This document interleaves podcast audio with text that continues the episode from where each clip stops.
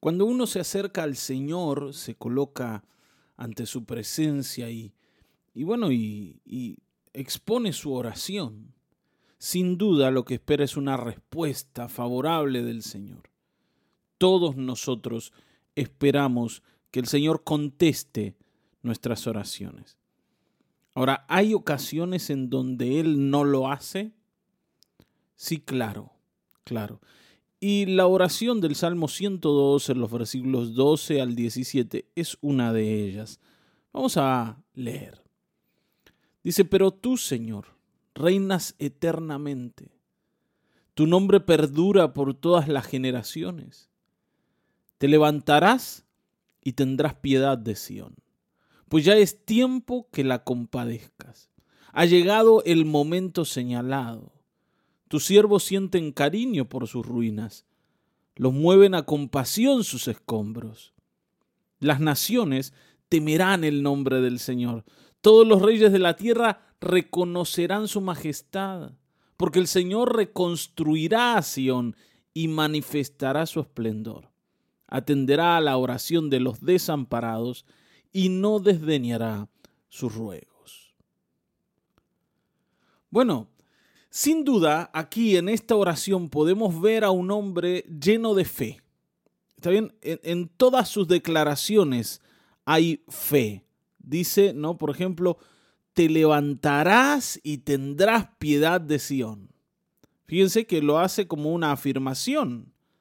¿Está bien, no? Señor, tú vas a hacer esto. ¿eh? Ha llegado el momento señalado. Tus siervos están enamorados de esta ciudad, sienten cariño por sus ruinas, están compadecidos de esta ciudad, así que tenés que hacer algo, Señor. Y si vos haces esto que te pedimos, las naciones temerán a tu nombre. Está bien, ¿no? Todos los reyes de la tierra reconocerán tu majestad. Hay un, ¿no? Como una euforia incluso en la oración. Y, y sin duda podemos decir que esta persona es una persona llena de fe y así como el salmista, todo el pueblo judío. Recuerden que ellos esperaban al Mesías y esperaban al Mesías para que los levantara como nación, para que les devolviera la gloria perdida. Anhelaban ver otra vez los días de David, donde el reino era una potencia mundial. Pero nosotros sabemos que esto no ocurrió. Que por más fe que ellos ponían en, en esa oración, detrás de esa idea, el Señor no la respondió como ellos esperaban. Ahora, ¿podemos decir que el Señor no la respondió absolutamente en nada? No, no podemos decir eso. Pero evidentemente no respondió a la oración como ellos la estaban haciendo y según lo que ellos esperaban de la respuesta que el Señor tenía que dar. Porque vieron que uno a veces va y ora y dice, Señor, que se haga tu voluntad en esto. Si vos me querés dar este trabajo, Señor, que sea tu voluntad. y por supuesto que yo lo que espero es que la voluntad del Señor sea igual a la mía. o sea, que el Señor me dé lo que yo quiero que me dé. A pesar de eso, por supuesto, hay que decir, Señor, que se haga tu voluntad.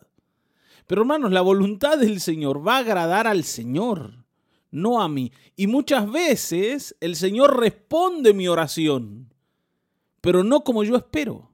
O sea, el Señor hace su voluntad, pero su voluntad no es la que yo quiero que sea. No sé si me estoy explicando. Entonces hoy tenemos que entender que cada vez que oramos, el Señor va a responder conforme a su voluntad nuestras oraciones.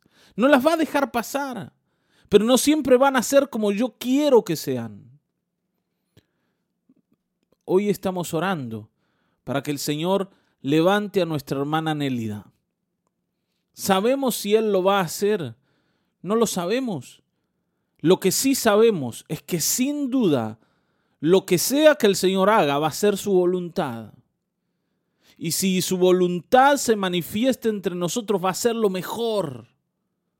¿Te das cuenta?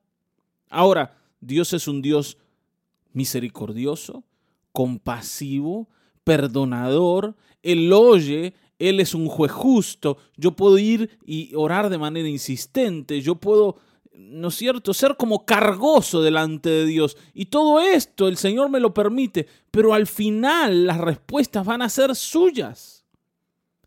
Y sus respuestas son las que necesitamos. Ustedes saben que el Señor no levantó a Israel como una nación poderosa en el mundo.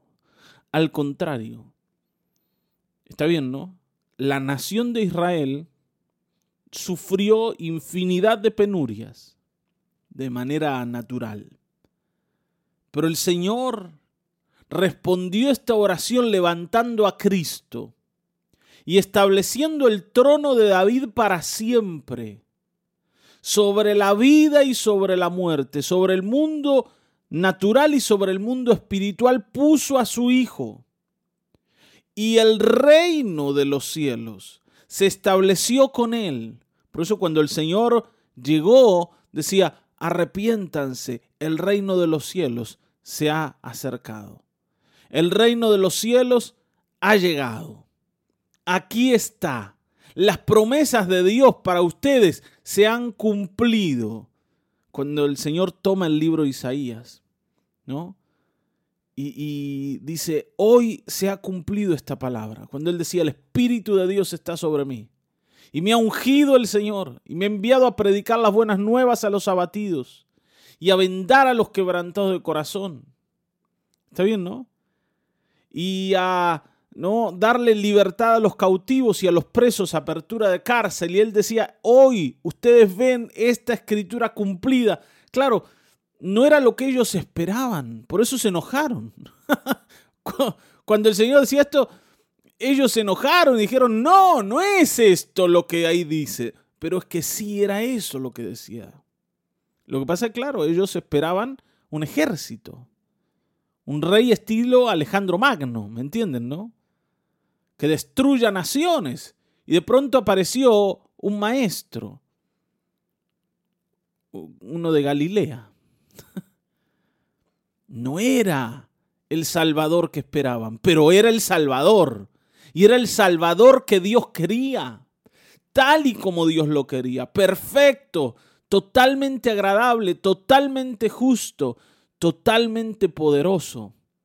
Pero parecía un siervo Hermanos, no siempre las respuestas de Dios parecen lo que nosotros quisiéramos que parezcan. No siempre son poderosas y elocuentes. A veces son sencillas, silenciosas. Y allí están. Hermanos, hoy entendamos que Dios siempre responde y que toda oración hecha con fe va a ser respondida, pero a la manera de Dios. Y hoy que estamos orando por nuestros hermanos, por algunos que están enfermos, por las necesidades de otros, tengamos en cuenta esto. El Señor siempre responde conforme a su voluntad. Confiemos en ella. Amén. Vamos a orar. Padre, gracias por este tiempo, por este devocional y por tus respuestas, que son a tu manera. Señor, nos hacen bien si, tú nos dieras lo que queremos, si tú cumplieras con nuestras exigencias, seguramente nuestra vida ya se habría arruinado. Pero tú no lo haces así, tú nos cuidas. Y tú, Señor, en tu sabiduría sabes qué darnos y cómo darnos y cuándo darnos. Y esto es maravilloso. Podemos hoy confiar en ti. En el nombre de Jesucristo, que mis hermanos se animen a buscarte y estar en tu presencia confiando en que tú, Señor, sabes qué necesitamos. En el nombre de Jesucristo. Amén. Amén. Amén.